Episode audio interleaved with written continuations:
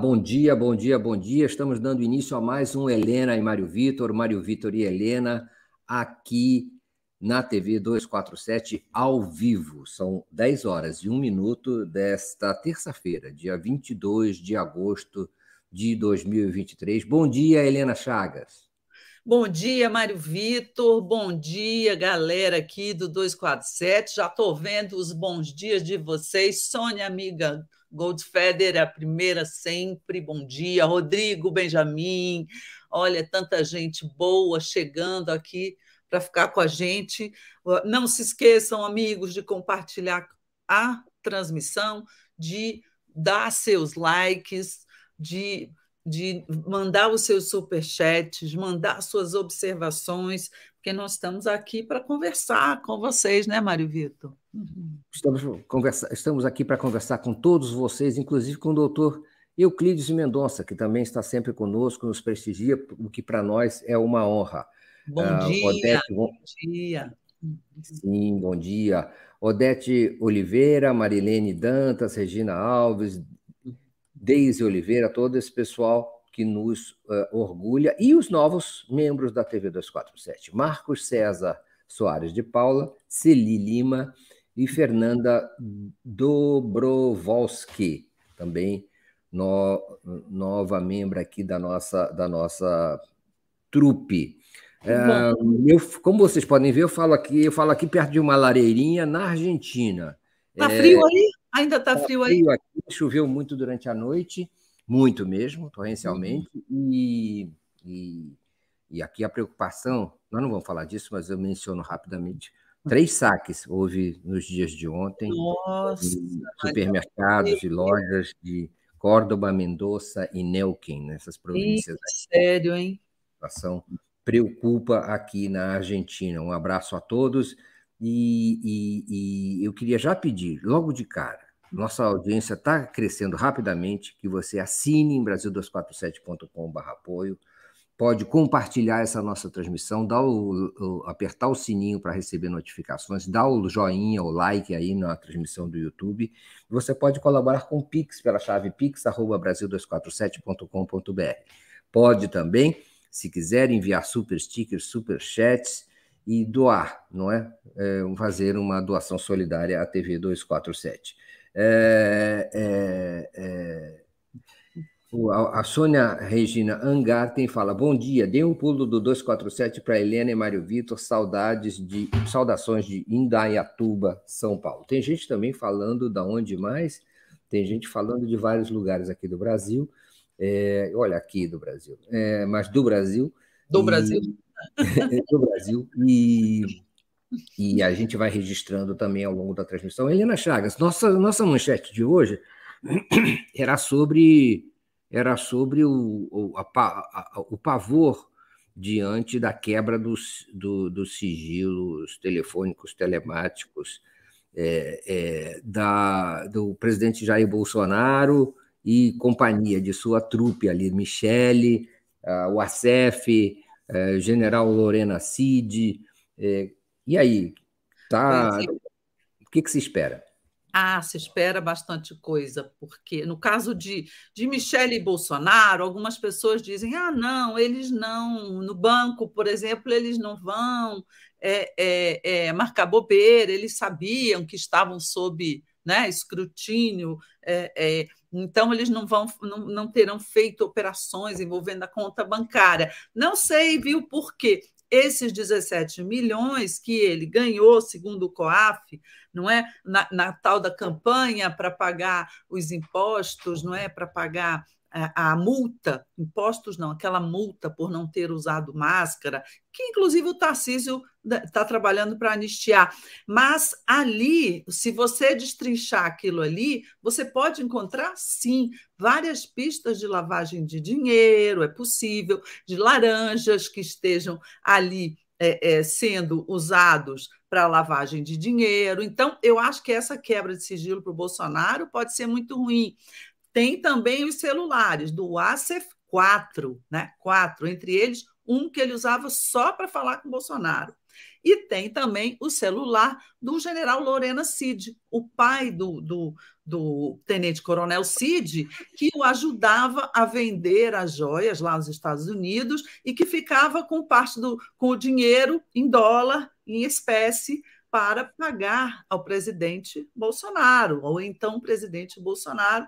Isso aí já ficou claro em várias mensagens do celular do CID. Então, é possível que a gente tenha muitas e muitas novidades daqui para frente em relação a isso. Agora mesmo, olha, Mário Vitor, o, o, o 247 está dando, eu acho até que em manchete, uma, uma novidade: a Polícia Federal encontrou provas de ordem direta do Bolsonaro para disparar fake news. Isso é numa outra quebra de sigilo, numa investigação sobre aqueles, não sei se vocês lembram, aqueles empresários que foi encontrada uma troca de mensagens de WhatsApp golpista entre eles, não é? é, é, é, é essa, essa troca de mensagens vazou, a Polícia Federal foi atrás e encontrou um grupo de empresários que trocavam ideias sobre golpe, defendiam golpes, não é? Num grupo deles de WhatsApp. Ao investigar seus integrantes, ontem a Polícia Federal arquivou o processo sobre vários deles. Manteve apenas sobre, acho que dois ou três, entre eles, me parece, o Meyer Nigre, examinaram o, o, o, celular desse Meyer Nigre, desse empresário, que ele é o fundador da, da, da Tecnisa, não é pouca coisa, não, e nesse, nesse celular dele encontraram é, atribuído ao contato PR Bolsonaro, não é? Do presidente Bolsonaro, uma mensagem do Bolsonaro atacando as eleições, não é? Com informações falsas sobre as urnas eletrônicas e pedindo a ele, né, sobre as pesquisas também, e pedindo a ele repasse ao máximo. Ou seja, é, é, em cada celular de cada uma dessas pessoas, você encontra ali um manancial de, de provas. Né? A cada dia você avança nessas provas. Hoje tem reunião da CPMI, não é, dos atos golpistas, reunião é, deliberativa, como eles chamam, né? O que, que é a reunião deliberativa? Não tem depoimento, mas eles aprovam uma série de convocações, de quebras de sigilo. É, é, eles estão querendo, parece que, convocar militares como o general Heleno, talvez o general Ramos, o ex-ministro da Defesa, o Paulo Sérgio Nogueira Oliveira, que diz que nunca esteve com o hacker Delgatti e o hacker diz que esteve com ele. Enfim, a, acredito que nós vamos ter muita novidade hoje ainda. O, Helena, o, o, o que acontece é qual é o teor dessas gravações, né? Dessas. Por que o ASEF fez questão de, de lembrar que no, o sigilo de um quarto celular dele, usado exclusivamente, ao que parece, para comunicações com o ex-presidente Bolsonaro, não poderia ser é, é, violado, quebrado o sigilo, por conta de que ele, haveria sobre ele uma proteção do, do vínculo entre cliente e advogado. Ele estaria protegido pela lei, pelo, pelo dispositivo constitucional que garante a privacidade dessas comunicações. Acontece que parece que não existe formali, formalmente essa condição de o ASEF ser advogado do Jair Bolsonaro. Então, ele pode ser um amigo, ele pode ser um, funcionário informal, mas ele não é advogado. Então, não haveria sobre essa, essa comunicação uma restrição de acesso. É, agora, o que, que acontece? Né? É, que que, por que o ACF é, deseja restringir essa comunicação? O que pode haver nela? E provavelmente será, esse a priori, será essa a prioridade dos peritos da Polícia Federal, não, não te parece? Acho que sim. Sabe por quê? O Asif, ele era um muito mais do que um advogado. Eu acho que ele funcionou como advogado em alguns casos lá atrás, não sei se da Rachadinha, do Queiroz, que ele escondeu numa casa dele, mas ele era basicamente em relação ao Bolsonaro um faz tudo, um faz tudo de serviço sujo Você vê, ele escondeu o, o, Queiroz, quando todo mundo diz, não, não sei, ninguém sabe, ninguém viu o Queiroz, onde está o Queiroz, estava lá escondido numa casa de, de, de, no interior de São Paulo, do próprio Wassef, né? Parecia um bunker, lembra? Tinha, tinha colchão na hum, janela, era um hum. negócio. Então, Sim. quem promoveu isso foi o Wassef. Quem fez isso foi o Wassef. Depois, nesse caso específico agora, foi o Wassef quem teve a cara de pau, a ousadia, digamos assim, pegar um avião aqui no Brasil e ir aos Estados Unidos recomprar o Rolex que eles haviam vendido e que o TCU estava pedindo para ser devolvido, entregue. Então, o ASEF tem, é, é, sim, uma importância muito grande no esquema. Ele pode, se ele está querendo usar esse argumento, né, como ele é advogado, ele tem as comunicações dele com o cliente protegidas, é, é porque ele tem muita coisa para esconder nesses celulares. Só que eu não sei se esse argumento vale, por quê? Porque o ASEF, no caso, ele não está atuando como advogado, ele está sendo investigado. Né? Ele não é ele, a, a, a situação dele nesse caso aí não é de advogado de Bolsonaro. O advogado de Bolsonaro nesse caso aí é o, o doutor Paulo Cunha Bueno, que já inclusive deu várias entrevistas como advogado do uh, Bolsonaro. Então, é, é, não acredito que esse argumento seja considerado válido. Ele está usando só porque ele é advogado, realmente ele é advogado. Mas nesse caso, ele não funcionou em nenhum momento como advogado, ele funcionou como cúmplice, no mínimo, você não acha? Eu acho. Eu queria, antes de continuar essa conversa, registrar a presença no nosso chat do economista grande brasileiro Luiz Gonzaga Beluso, é, que a, é, fez questão de assinalar sua presença. Um prazer imenso e além de todos os importantíssimos. Lindo, doutor Beluso, que honra tê-lo, não é? Como, é. como nosso, a companhia dele aqui no nosso programa, é, é. tenho uma grande admiração por ele. Eu, eu até fiquei na dúvida se poderia, não poderia ser algum homônimo, mas depois que eu vi o símbolozinho do Palmeiras ao lado do nome dele, eu já perdi todas as, as, as dúvidas que eu pudesse ter. Muito, muito querido uh, e importantíssimo é, economista e pesquisador da área econômica, Luiz Gonzaga Beluso, não é? Nós sabemos da influência que ele tem junto a todas as áreas da, da discussão econômica e da condução econômica no Brasil. Antiformulador, é. não é? De, de economia, é, tem trabalhos importantes e tem uma influência muito grande sobre o presidente Lula, que gosta muito dele também, gosta de trocar ideias. Então, seja é bem-vindo, doutor Beluso. Isso, Helena, isso aí é o que dizem por aí. Todo mundo diz por aí que esse, ele é um, um grande, é, vamos dizer assim, uh, recurso né, que o, o, presidente Lula tem no sentido de conferir as, as, as opções políticas e econômicas de, é, diante dele. Então, Bem-vindo, Beluso, satisfação tê-lo aqui, como todos os amigos do chat. Helena, então, é, nos próximos dias a gente provavelmente vai ter novidades sobre o conteúdo dessas, dessas gravações. É, esses celulares foram todos recolhidos na semana passada, não é isso? É, o final da Pô, semana passada. Coincidentemente, né? Eu acho que o do, o do do, do general Lorena Cid foi na outra sexta-feira.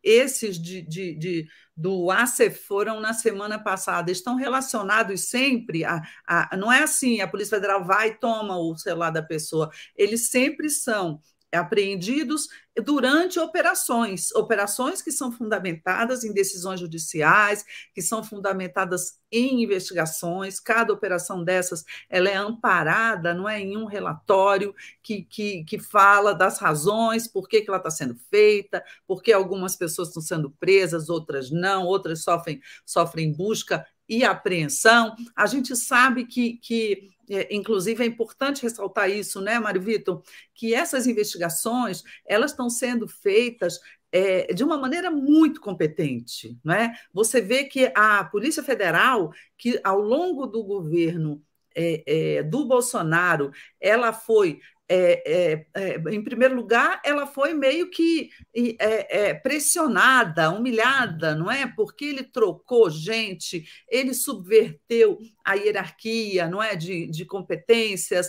Ele tentou utilizar a, a Polícia Federal sempre a favor dele. Agora a Polícia Federal me parece que voltou a ser uma instituição de Estado, não é? Utilizando todos os seus recursos para fazer investigações, que tem que ser bem feitas. Se não for bem feita a investigação, lá na frente a justiça desconsidera, anula e você acaba não condenando ninguém. Então, é, é muito importante, as pessoas às vezes me cobram demais. Olha, mas quando que o Bolsonaro vai para a cadeia? Quando que isso vai acabar? Já podia prender, já tem coisa demais também acho que tem coisa demais, também acho que isso aí já, que isso aí vai resultar em cadeia, mas você tem que seguir o tal do, do devido processo legal para que lá na frente as, a, nada seja anulado pela justiça, para que tudo isso possa valer e realmente ele possa ser denunciado, indiciado, denunciado, julgado, condenado e finalmente preso. Faz parte do processo, minha gente. O, esse devido processo legal, né, Helena, é, também permite amadurecimento de condições políticas é, para, para essas prisões ou para eventual é, detenção dos acusados, dos investigados. Há quem diga que, que como disse o Cacai no Forças do Brasil no sábado, ele uhum. disse que o, ele disse que. Eu não sei se ele usou esse termo, Helena, ele usou um termo parecido. O Bolsonaro é um serial crimer. Uhum. É, então, já tem, já existe condições, é claro, que é, em termos é, de convicção é, em relação à prisão do Bolsonaro. Agora, é, outras, outras uma outra questão é haver condições legais para essa prisão, haver um convencimento que leve a uma condenação é, e mesmo a conveniência dessas prisões. É? Então, o, uma coisa que eu queria ressaltar é que o, a arrecadação, suposta arrecadação dos é, PIX para pagamento de multas do Bolsonaro é, ter alcançado os valores que alcançou, pode significar duas coisas. Pode significar que houve uma operação de lavagem de dinheiro através dessa arrecadação, ou pode significar que o Bolsonaro ainda tem apoio espontâneo razoável, o que não seria, ah, não seria descartável. Eu acho, eu acho que a gente tem que ser realista. Ele ainda tem algum apoio razoável. Não sei se você viu, até escrevi sobre isso ontem é, um, um, uma, uma parte da pesquisa da Quest da semana passada que dá quase um empate, 43% a 41% em torno de se Bolsonaro deve ser preso ou não. Eu me espantei muito, porque, na minha opinião, a grande maioria já, já, já teria se convencido de que ele tem que ser preso, se não hoje, mas depois do, de julgado e condenado. É, mas, é, mas tem 41% que acham que não. Não sei se nesse 41% é gente que apoia ele só. Não, eu acredito que uma boa fatia seja de pessoas Sim. que não estão acompanhando de perto. A, a, gente acha que a gente vive numa bolha, né? Uhum. E como a nossa bolha é muito consciente, acompanha muito, está sempre é, é, é, é, né, em cima dos fatos, a gente acha que todo mundo é assim. Não é. Apesar da, da, da, da TV, dos meios de comunicação estarem dando, eu acho que tem gente que não está acompanhando de perto tudo isso, toda essa investigação. Daí, esses 41% podem ser disso aí, mas uma fatia disso ainda é bolsonarista, nós temos Sim. que ser realistas. Acho até que a sociedade, pelo todo da pesquisa, pelo conjunto da obra, acho que a sociedade brasileira está muito menos dividida do que esteve lá na eleição, quando Lula ganhou por uma, uma diferença muito pequena. Né? Hoje em dia, 60% aprovam o governo do Lula, aprovam o Lula. Então, você já tirou aquela tal polarização, que eu odeio esse nome, que é usado muito pela, pelo centro, pela, pela, pela é. aquele pessoal da terceira via, polarização. Sim. Detesto esse nome, mas eu, tudo indica que essa situação de divisão muito grande ela está se atenuando e o Lula está crescendo em cima disso. Aquelas pessoas que acham é, só lembrar que a Cíntia Chaim saúda o Beluso com um superchat. Viva o Beluso, beijos para todos. Obrigada, é, Cíntia. Obrigada, Cíntia. E aí, é o seguinte, parte desses 41%, Helena, é, também pode estar informada, pode ser inclusive contra o Bolsonaro, e só não querer que ele seja preso, não achar conveniente politicamente, por exemplo, ou não é não achar que é um caso de, de, de tentar diminuir as tensões, diminuir, a, diminuir essa sensação de estar o tempo todo em, em briga com o bolsonarismo, a gente que não quer nem mesmo que o Bolsonaro seja citado no noticiário. É como se é, fosse nesse, conveniente que ele fosse apagado das notícias e apagado da vida política brasileira. E, é claro, que se ele for preso, isso significa também, de certa maneira, não sei se você concorda, Helena, uma certa reinserção, pelo menos por alguns dias, nessa, nessas manchetes, no noticiário, na discussão, toda a polêmica volta, de certa maneira, e pode ser que venha a inflamar o bolsonarismo de novo, a motivá-lo. Também acho. Acho que é, esse, esse é o, essa é a estratégia dele, você tem toda a razão.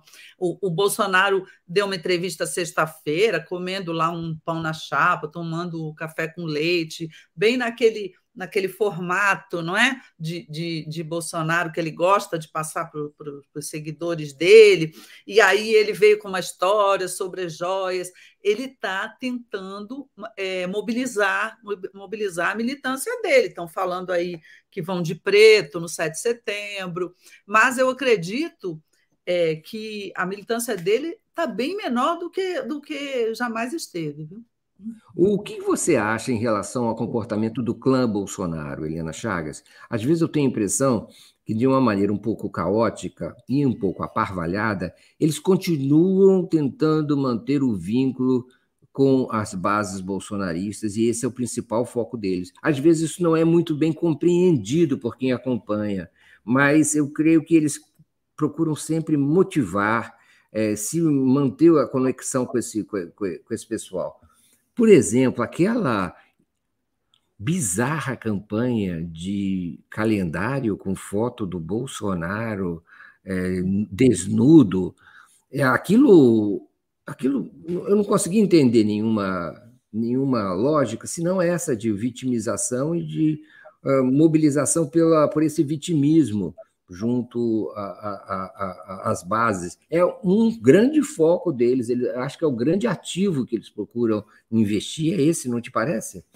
Ah, com certeza. Bolsonaro, depois que ficou inelegível, ele passou a, a lutar para quê? Para manter o, o, o, bolsonarismo com ele, para manter aquela fatia, não é? Para continuar dono do bolsonarismo. Porque senão, daqui a pouco, esse movimento da direita radical, né, essa fatia, que é um entre 15% e 20% do eleitorado, né, pelo menos é, é, o que estimam os especialistas, é, é para que continue com ele, não é? Na, na, na, personalidade do Bolsonaro, girando em volta do, do Bolsonaro, é, senão ele perde, senão daqui a pouco o que a gente chama hoje de bolsonarismo, nós vamos chamar de outra coisa, não é? De direitismo radical, quem sabe de tarcisismo, de zemismo, não sei, entendeu? Não sei para onde vai esse pessoal, mas eu sei que no momento o esforço do Bolsonaro é para manter essa turma com ele. Por quê? Isso, pra, isso é o poder.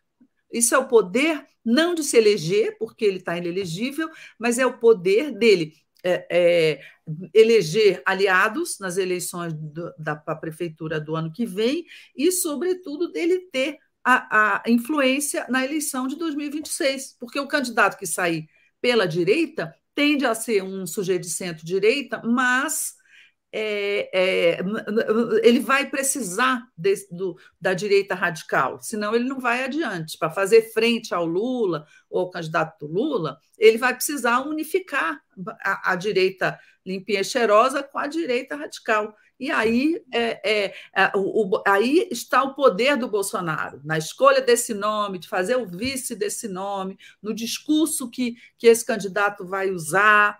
Falta muita, muita, muitas léguas nos separam né, de lá, mas, mas político pensa sempre nas eleições próximas. Né? O... Vem cá, vamos falar de, do hacker, hein? Vamos falar do hacker, com a Edna Costa é, nos chama a atenção. Salve Delgatti, manda ela essa mensagem para nós. O hacker foi condenado a inacreditável pena de 20 anos de detenção é, por um juiz que já havia antes manifestado estranhas tendências, uh, vamos dizer assim, é, como é que eu posso dizer, seletivas no, no, em relação a, a, aos casos que envolvem não é, a Lava Jato, não é, Helena Chagas? É, com, com certeza. É, é, é inacreditável, é, é, você falou, inacreditáveis 20 anos. É, é óbvio que se trata de uma pena muito exagerada, dada por um juiz que é lavajatista. E esse mesmo juiz, ele ah, foi responsável por aquela decisão lá atrás que mandou fechar o Instituto Lula. Né? Então, ele é notadamente um lavajatista, da turma da Curriola do Moro, e agora nós descobrimos que ele é também um bolsonarista, porque uma decisão dessas, ela não tem é, outro objetivo, nesse momento, dada nessa hora, não tem outro objetivo a não ser atrapalhar as investigações não é, sobre o, o, o Bolsonaro e, e os atos golpistas e toda aquela armação para invadir urna eletrônica, para fazer urna fake, enfim, tudo o que se passou aqui no final do no, no, segundo semestre do ano passado. Então, é, é óbvio, é claro que isso aí é, é uma, uma, uma decisão armada, inclusive no dia do, da, do, do depoimento do REC, do Delgatti, na CPMI, a Damares, senadora Damares, ao inquiri-lo, inclusive ameaçar, dizer que ele vai, vai sofrer é, atentado, que, enfim, riscos de vida, ela diz: você vai passar muito, sabemos que você vai passar muitos anos na cadeia. Ou seja, entre bolsonaristas já corria essa informação. Então, eu acho que isso aí é até um dado importante, não é? Para se fazer alguma coisa, acionar, questionar esse juiz. Não tenho dúvidas de que na, na, na, numa instância superior, que eu não sei se no caso é o TRF, acho que é a Justiça Federal, que é o TRF, ou se é o, o STJ, ou mesmo Supremo Tribunal Federal, eu não tenho dúvida de que essa sentença será cassada ou é, é, reformada, né? Reformada porque você também não pode dizer que ele não tenha nenhum, nenhum crime, etc. Mas é óbvio que é absolutamente é, persecutório, desproporcional. Acho que isso é o caminho, acho que isso pode ser obtido de forma rápida, ainda que você não faça o novo julgamento, você pode conseguir uma suspensão, algo liminar para ele, é, aí só os advogados e a defesa que vão ver. Existe uma corrente que está defendendo o indulto do presidente Lula. Eu, eu não acredito nisso, ao menos no curto prazo, eu não acredito que o presidente Lula vai meter a mão nessa cumbuca, é, porque indulto é um negócio que tem que ser dado em circunstâncias muito é, é, muito restritas. Ele, ele, a lei restringe muito e, e, e, muito especiais. Não acredito que o Lula vá confrontar o judiciário com isso. Mas eu, eu acho que essa sentença não vai durar. O, o, alguém lembrou aqui no chat a, a, o, o, desaparecimento do Augusto Aras, não é? Uma certa... Tomou. Tomou Doril, não é? Está para ser definido em algum momento desse segundo semestre a sucessão dele ou a manutenção eventual dele na Procuradoria-Geral da República, nesse importantíssimo cargo é, da, da, da, República. O, não se sabe exatamente qual será a intendência do presidente Lula, mas pelo que eu, se percebe nos últimos tempos, me parece que o presidente Lula será estratégico também nessa nessa é, designação, ao que parece, é, pelo, pelo, pelos últimos elementos que, que estão disponíveis para nós. É, é, mas, enfim, foi lembrado o hacker. É, o hacker não vai. Esses não vai sair do noticiário tão cedo, né? Esse é o, alguém, há quem diga que ele é o nosso Assange.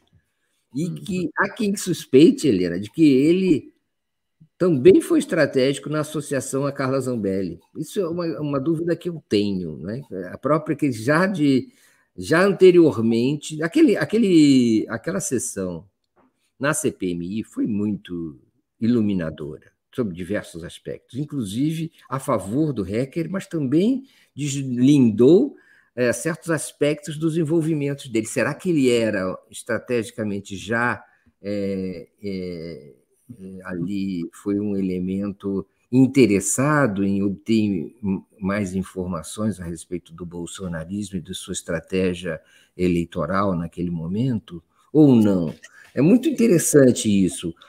É claro que, uma coisa se pode dizer, se não, não se pode exigir neutralidade do hacker, mas se deveria exigir neutralidade da justiça. E esse juiz, ele, você acha que ele é, ele é neutro? A justiça não é séria? Ele é bolsonarista, ele é bolsonarista, claramente. Ele é lavajatista. E, Agora, o hacker, eu não acho que ele estava infiltrado ali, não.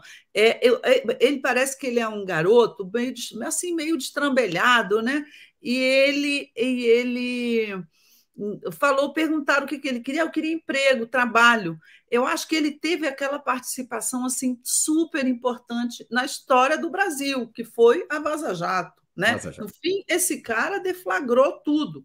Embora seja um cara assim complicado, ele não é um santinho, não é? Ele é. cometeu ali vários delitos em outras ocasiões, etc. Mas ele mudou a história do Brasil. O Lula é. né, virou presidente depois que ele que ele desencavou aquilo tudo, mostrou o, o, o furdunço, mostrou o conluio que era Lava Jato, o conluio direitista, não é? contra Lula, contra o PT.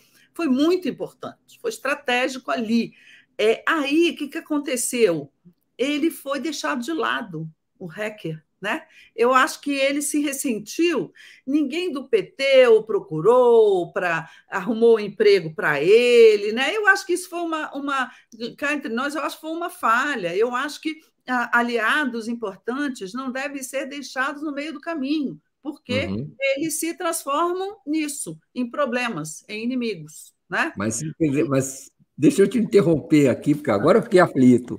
É, mas por não ter se envolvido, ele acabou se envolvendo de novo numa outra, numa outra fase, num segundo Exatamente. round. Exatamente. É, o, o, lado trapalhão dele, não é? Ajuda também, porque ele aí acabou o quê? Buscando trabalho junto a Carla Zambelli. A, a, a Carla Zambelli é uma coisa também é indescritível. O que é a Carla Zambelli, né? Não, não, não dá nem para a gente tentar é, definir o que, que é aquilo completamente louca, porque qualquer deputado, qualquer pessoa, não é, com um mínimo de bom senso, de noção, não ia pegar o hacker é, da Vaza Jato e levar para dentro do Palácio da Alvorada. Mas sem noção ainda é um presidente da República que recebeu o hacker da Vaza Jato e achou que ele estava do seu lado, não é? e mais ainda que quando enviou para o Ministério da Defesa, não é? Ou seja, é uma história recebeu que nenhum roteiro poderia é, prever isso, não é, Mário Vitor? Nem, nem na ficção. É, é, é, é inacreditável que essas pessoas, todas elas, tenham participado desse enredo. É um enredo de maluco, um enredo de doido, né? E aí, claro, deu no que deu. o hacker agora entrega tudo. Acho que o ponto nevrálgico dessa investigação, nesse momento, é o general Paulo Sérgio. Vamos ver se a CPI vai convocá-lo para depoimento. É, é, nesse momento, começa a CPI, ela não tem como deixar de entrar no braço militar da investigação algo que ela tem evitado até agora. Ela só chamou até hoje o Mauro Cid. Nenhum general, e, e o Lauandes, que é um coronel que ninguém dá bola para ele, mas nenhum general importante do esquema bolsonarista sentou-se ainda na cadeirinha da CPI para prestar depoimento. E agora há uma pressão não é, para que isso seja feito, porque não, a, a CPMI para investigar os atos golpistas, ela não pode ignorar a participação dos militares, né? Você não acha? Exato, exato. A CPMI está decidindo hoje, não é, Helena, o, essas convocações numa reunião administrativa interna da CPI, que justamente discute quem são, qual é a pauta dos próximos movimentos dela, quem, vai, quem será ouvido e em que ordem. Então, isso nós saberemos logo. Ao que, tá, ao que parece, é uma ordem que inclui é, o, o, o general Augusto Heleno, é, quem mais? E, e, o Braga Neto está incluído também? Não? O, o, Luiz Fernando Ramos também, é isso? Eu acho que o trio, né? Você tem um trio ali, Heleno, Ramos e Braga Neto. Acho que meu, meu palpite é que desses, o primeiro é, a, a prestar depoimento será o Heleno. Agora, se você reparar, não apareceram ainda que a gente saiba, que a gente saiba, gente, porque a gente tem que lembrar o seguinte: tem muita coisa dessa investigação que a gente não sabe. Né? Não sabe. E eles, os investigadores sabem, mas o, o, o, os investigados também, porque sabem o que fizeram no verão passado, mas nós Sim. não sabemos ainda. Então, ainda não apareceu o nome do Heleno do Braga Neto do Ramos. Não sei se a CPI vai chamá-los. O nome do Paulo Sérgio já apareceu nessa visita do hacker, ou nas visitas do hacker ao Ministério da Defesa. Mas é, vamos ver como é que a CPI vai lidar com isso. A gente ouve, Mário Vitor, aí a fofoquinha de Brasília, que a, até a Elisiane, não é que é o lado mais mais governista e tal, mais interessado em investigar, já que o presidente da CPI, o Arthur Maia, ele só está interessado em fazer média ali com os dois lados, até Elisiane tem hesitado, talvez a pedido, a próprio pedido do, do governo, em, em, não tocar fogo ali, é, investigando os militares, só que ela chegou num, num, numa encruzilhada na qual ela não pode evitar isso. É, o que acontece é o seguinte: é, é, isso se dá em meio, Helena, lembro agora, e acho que isso dá uma conversa, em meio a uma operação de, de, de, tentativa de gestão da crise da imagem dos militares, especialmente da força do Exército, encetada nos últimos dias pelo chefe da força, o general Tomás, Tomás Paiva. Paiva. Então, isso se dá também isso, foram anunciado, foi feito um comunicado ontem com promessas de melhorias, de eh, soldos e proteções e previdências, esse tipo de coisa, voltado para um discurso para o, o suposto legalismo a, a, e, a, e, e os benefícios para a chamada família militar, um nome muito questionável. Não é? Então, tem isso também, quer dizer, os militares estão expostos, estiveram expostos, estão muito, muito desgastados, e não é à toa que surge, então, uma operação desse tipo. Já, isso vai. Isso às vezes parece querer controlar uma sangria desatada, Helena Chagas, porque é, vem novos depoimentos aí que vão de novo, de, de, mais uma vez, é, é, é, é comprometer os militares inclusive, cujo foco esses, desses depoimentos será a atuação dos militares na escalada golpista do ano passado e do início desse ano. Não é que então é, é, a ideia de que até a própria ideia de que o alto comando atual está, vamos dizer assim, escoimado, livre da, de, de tendências golpistas, será posta em xeque durante esses depoimentos. Então, é interessante ver como é que vamos, se criam barreiras de contenção para a proteção dos golpistas que ainda seguem encastelados dentro, inclusive, do alto comando do Exército, e talvez principalmente, não podemos esquecer da prisão dos, do todo o comando do, da Polícia Militar do, do, Distrito Federal. Todo o comando da Polícia Militar do Distrito Federal foi preso, na, na época do, dos atos golpistas, está preso. Também com aí chamamentos que é difícil conceber, Helena, que esses chamamentos ao golpe, ao combate à força, à, força nacional, enfim, sejam, vamos dizer assim, só da parte da PM. É difícil não conceber que isso também fazia parte da própria das outras cúpulas dos outros dos outras forças, inclusive das forças militares. É interessante ver como é que esse processo vai se afunilar nos próximos dias. Helena, Vamos passar para outro ponto? Uhum, vamos. Então, é, hacker já falamos, CPMI falamos. Então, o, o, o presidente. você falou, só antes de passar, acho que a gente pode passar para o Congresso, para a confusão política da semana.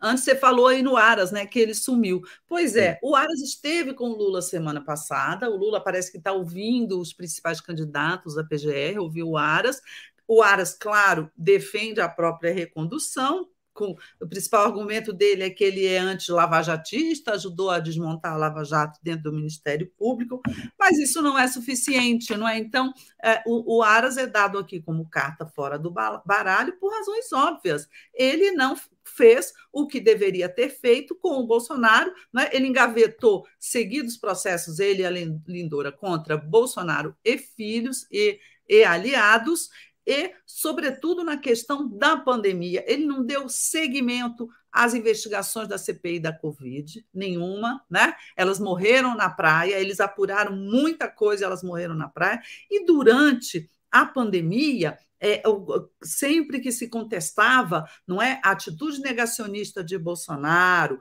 a, a, a, a, falta de política do Ministério da Saúde não é, em defesa das pessoas, é, a, a PGR, o Ministério Público, nunca fez nada. E temos apenas isso, é, 700 mil pessoas morreram. Então, é impossível, e o Lula acho que já deixou isso claro, inclusive ao próprio Aras, que não vai reconduzi-lo. Não, não é possível isso. Perfeito, Helena Chagas. Então, vamos passar agora. O presidente Lula viajou para a África, e lá vai participar da reunião dos BRICS. Enquanto isso, no Brasil, é, é, seguem as, as, as, gestões no sentido da votação, da pauta, colocar na pauta e votar o, na Câmara o arcabouço fiscal que retorna do Senado. Aí já em segunda votação na Câmara, nessa segunda, vamos dizer, nesse retorno para a Câmara do projeto do fundamental projeto do arcabouço fiscal, que tem prazo para ser aprovado, não é? Uhum. E, e parece que vai é, de novo sofrer algum tipo de é, reparação, transformação pontual na Câmara. O presidente Lula viajou, apesar desse importantíssimo projeto. Ele está seguro de, de, que, uh, de que ele será aprovado, mesmo na sua ausência, Helena? É, não sei se está seguro, né? A gente, obrigada pela audiência, mas deem likes, por favor, tá? Nós estamos sentindo falta dos seus likes. Eu não sei se ele está seguro, eu acho que sim, porque ele viajou, havia aquela, aquela, aquela queda de braço. Olha, enquanto não fizer reforma ministerial, o Lira não vota o arcabouço. Ele teve uma conversa de mais de duas horas com o Lira e acho que aí ele teve, ah, ele conseguiu chegar a um entendimento. E, quando ele viajou, ele deixou a reforma ministerial pela metade. Né? Não é que ele não fez, não, ele já fez um pedaço. Ele já decidiu que o, que o deputado Silvio Costa Filho, do Republicanos, vai para o Ministério de Portos e Aeroportos. Ele já decidiu e comunicou ao Lira que o PP, partido dele, terá a presidência da Caixa Econômica Federal e mais 12 diretorias. Então, tá, o, o serviço ali está tá metade feito. Falta outra parte, por quê? Porque o PP não abre mão da pasta do desenvolvimento social, a do Wellington Dias, a do Bolsa Família, que o Lula não tem intenção de ceder, a não, a, ao menos na, na, sua integridade, não é? Com o Bolsa Família dentro dela. Então, isso ainda continua discutido, mas pegaria muito mal para o Arthur Lira é, é, continuar sentado em cima do arcabouço fiscal, não é? Sem votar, é, enquanto não, não, não se concluísse essa reforma. Pegaria mal, por quê? Porque é um problema para o país, não é? O, o, o arcabouço está lá parado, né? há, há, há meses na Câmara, para uma votaçãozinha final que é a, a banal. Tem coisas ali em, em, em discussão? Tem. A, a, as modificações que o Senado fez, o Senado tirou o Fundeb, o Fundo da Educação Básica, tirou o Fundo do Distrito Federal, tirou Ciência e Tecnologia, dos limites do, do, do do, do, do, do, teto fiscal, mas e, e, também há um cálculo da inflação passada que altera um pouco o orçamento do ano seguinte, se é no ano cheio, janeiro a dezembro, se é de junho a julho. Então, e com isso aí pode dar uma diferença de 30 a 40 bi, não é? é se isso for mexido agora, é, é, contra o governo. É, então, é, um, é uma questão. Mas tudo isso se resolve numa tarde, numa discussão de uma tarde. Então, é, eu acredito que até amanhã, quarta-feira, a Câmara vota o arcabouço. Mas eu acho interessante, é, é, Mário Vitor, notar que o arcabouço já é uma coisa precificada. O, o Congresso de centro-direita, de direita, é, a, apoia o arcabouço, junto com o governo centro-esquerda. Então, é, é, isso aí já está meio que superado. Mas eu acho que a verdadeira batalha, que tem um fundo até ideológico, não é? Desse governo mais à esquerda, com esse Congresso à direita, mais à direita, de, de maioria direitista, conservadora, a, a, a, primeira batalha assim importante na, na, da pauta econômica está na medida provisória na qual foi inserido o, a, inserida a taxação das offshores, proposta do Ministério da Fazenda e do governo. Ou seja, o que é taxar as, as offshores e os fundos é, fechados de milionários? É taxar os super ricos. Né? Quem é que tem dinheiro em offshore no exterior? Os super ricos. E a gente sentiu uma reação do próprio Lira e de boa parte do Congresso contrária a essa medida. Então, eu acho que esse é, é, isso até foi inserido na medida provisória do salário mínimo, que vai vencer, vai caducar, no, no, acho que no dia 31 ou, ou até antes, dia 29, e isso vai ter que ser votado, e é uma grande disputa, uma disputa que eu acho que é é, politicamente também, né, além, além da, da, parte prática, porque essa arrecadação da taxação dos offshores, ela vai servir para permitir a, a, a, mudança né, que já houve, né, que já está valendo no limite de isenção do imposto de renda, que está beneficiando um monte de gente. É, se não for votado, é, não se sabe como será feito isso, é, a, além desse lado prático importante, você tem uma disputa político-ideológica é, é, importante também. Nesse momento, eu não sei, o, o, a, a, há uns meses atrás eu diria que o governo não tinha chance. Um Congresso de maioria direitista ia atropelá-lo nessa coisa. Só que a gente tem que lembrar: o Lula está muito forte, o Lula está com 60% de aprovação. E isso repercute dentro do legislativo. Então, é, é, é, é, a votação da semana que mais chama a minha atenção, é essa, não é o arcabouço. Tem toda a razão, Helena Chagas. Para variar, você tem toda a razão. Voltando para um assunto atrás, o doutor Euclides Mendonça, nosso especialista jurídico, diz: quanto mais parcial a decisão, quanto mais exagerada, mais fácil é derrubada nos tribunais superiores a respeito da, da condenação do, do Delgatti. Né? É absurda, fora de sentido, ele, ele antecipa que isso provavelmente será derrubado em instâncias de recurso é, que certamente serão mobilizadas nos próximos tempos.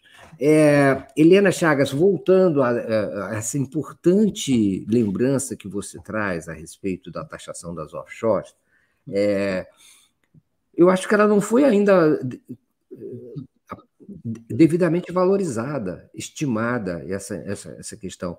Porque o, o ministro Fernando Haddad é, é forçoso reconhecer é, o arcabouço fiscal, ele mantém certas medidas do teto de gastos, a própria concepção em relação ao limite de gastos, não é?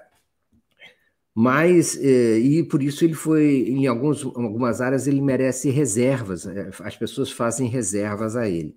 Mas, em relação a essa questão, eu não sinto essa questão da taxação das offshores, eu não sinto a devida valorização desse, de, desse aspecto, não é? de um aspecto ideológico importante de combate ao, aos benefícios, aos beneficiários da, de isenções fiscais dadas à extrema riqueza no Brasil.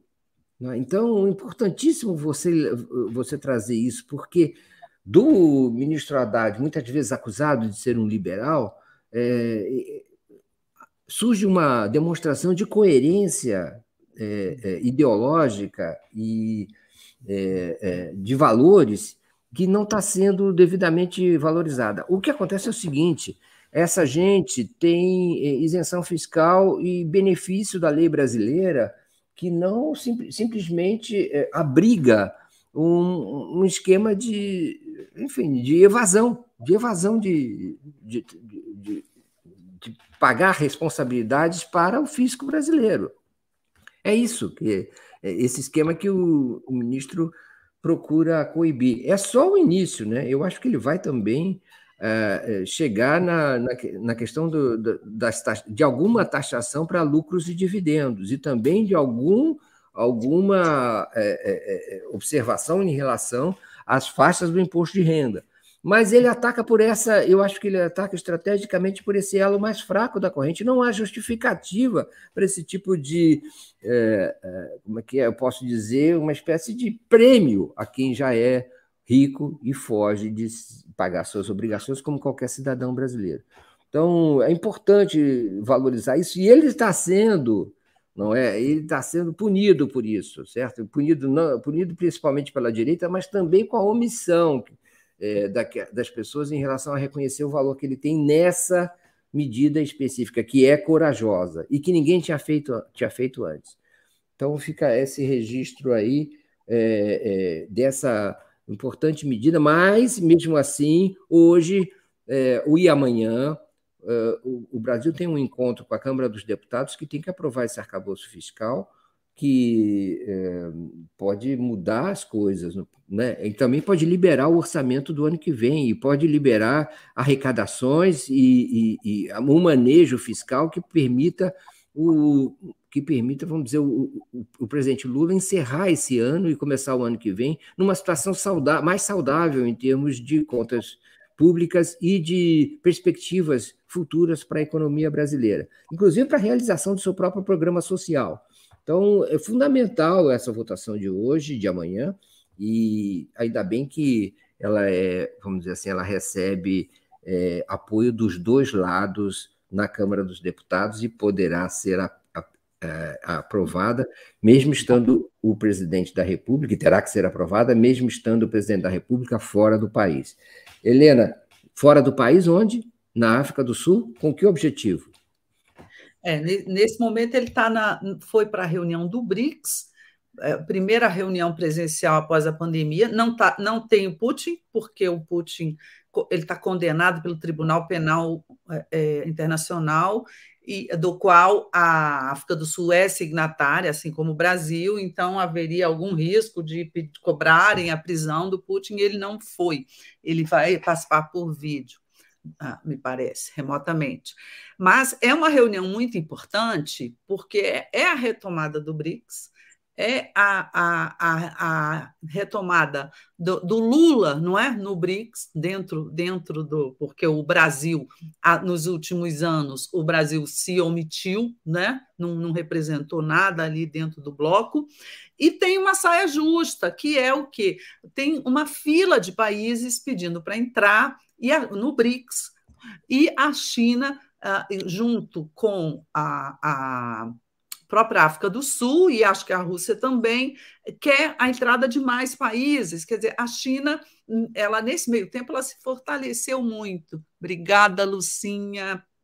A China se fortaleceu demais e a China agora talvez queira ter o BRICS como o núcleo de um bloco né, internacional, um bloco é, anti-americano. Né? É, é, seria o quê? O quer transformar o BRICS no bloco da China. O Brasil não quer isso. O Brasil quer manter o BRICS como é o BRICS, igualdade entre os parceiros, esses cinco parceiros que ele tem, é, o Brasil mantendo a sua independência em relação a, a, a, relações com os vários, vários blocos, é bastante próximo da China, seu principal parceiro comercial, só que seu segundo parceiro comercial são os Estados Unidos.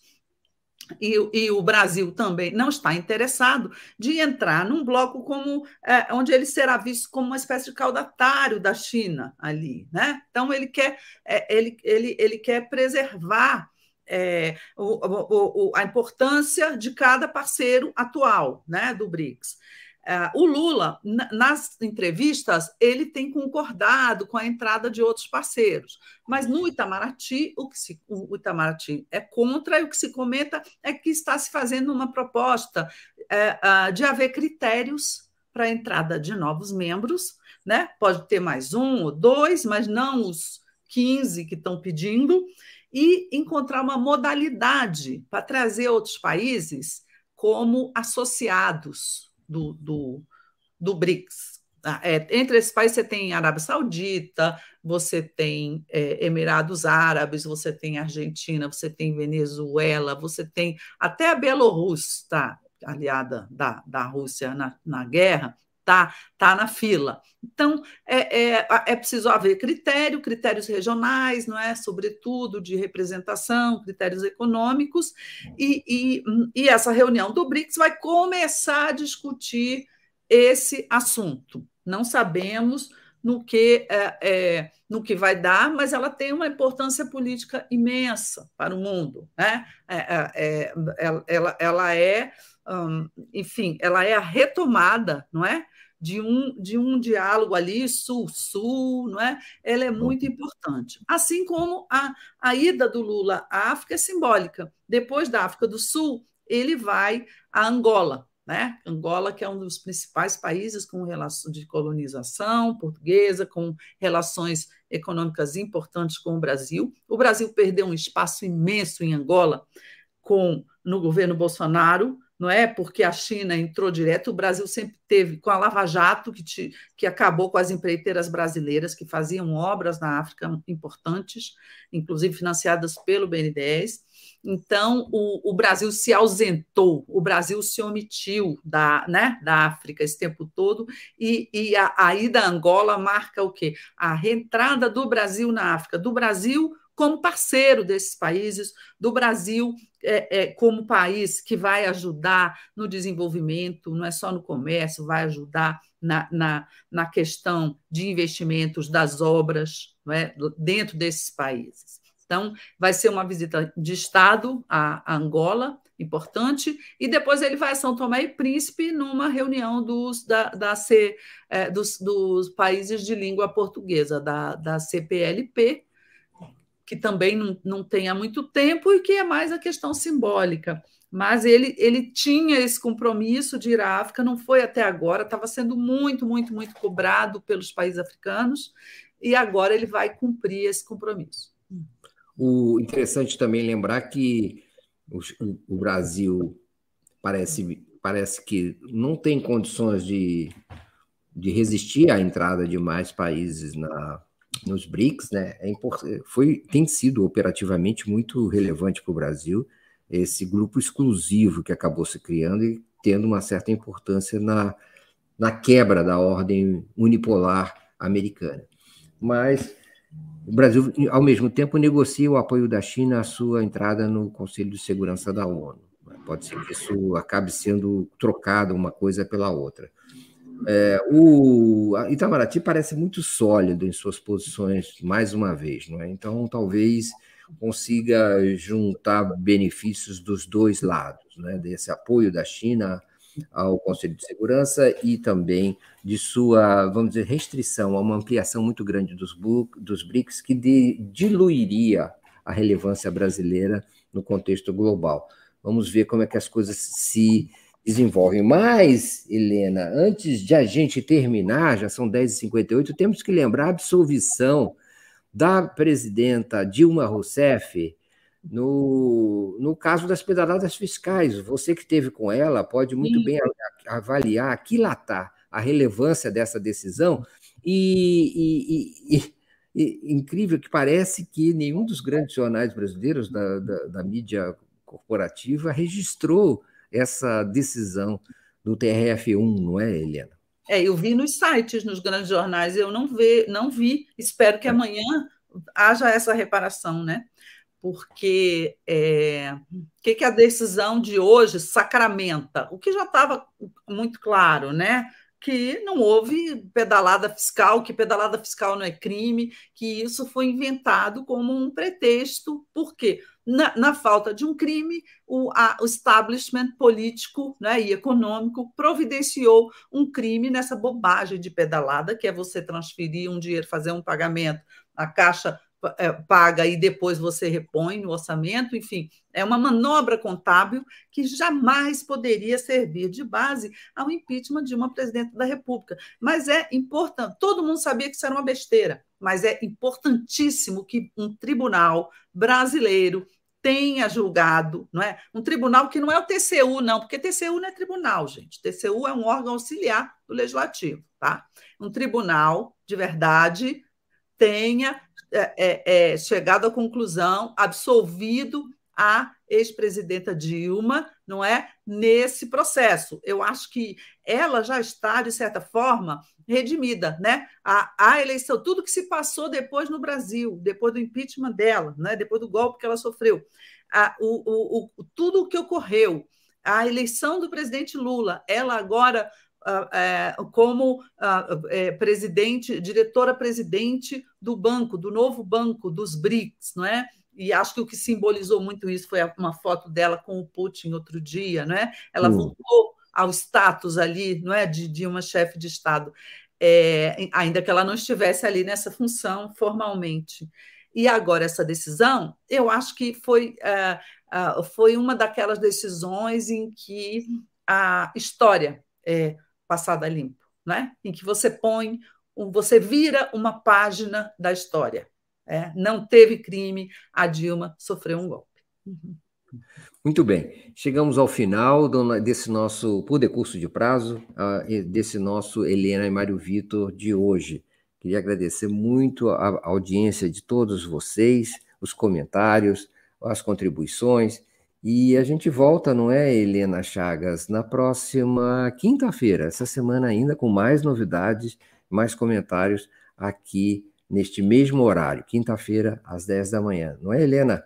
É isso aí. E eu, à noite, todo dia, às 5 para as 6, no Boa Noite. Espero todo mundo lá para a gente conversar de novo, porque vai ter mais novidade durante o dia para a gente falar à noite. Beijo. Beijo, 5 para as 6, Helena Chagas no Boa Noite. Hoje tem um Forças do Brasil especial às duas da tarde com Opa! Daniel Mar Pérez sobre a situação da Argentina não é? Bora assistir. Então, hoje, às duas, às duas da tarde, vamos falar sobre a Argentina com o argentino-brasileiro Daniel Omar Pérez. Ele no Brasil e eu na Argentina. Então, deu um balão legal. Vamos lá. Até lá, muito obrigado. Tchau, tchau. Fiquem agora com o Giro das Onze com o Gustavo Conde. Tchau, tchau. Tchau, gente.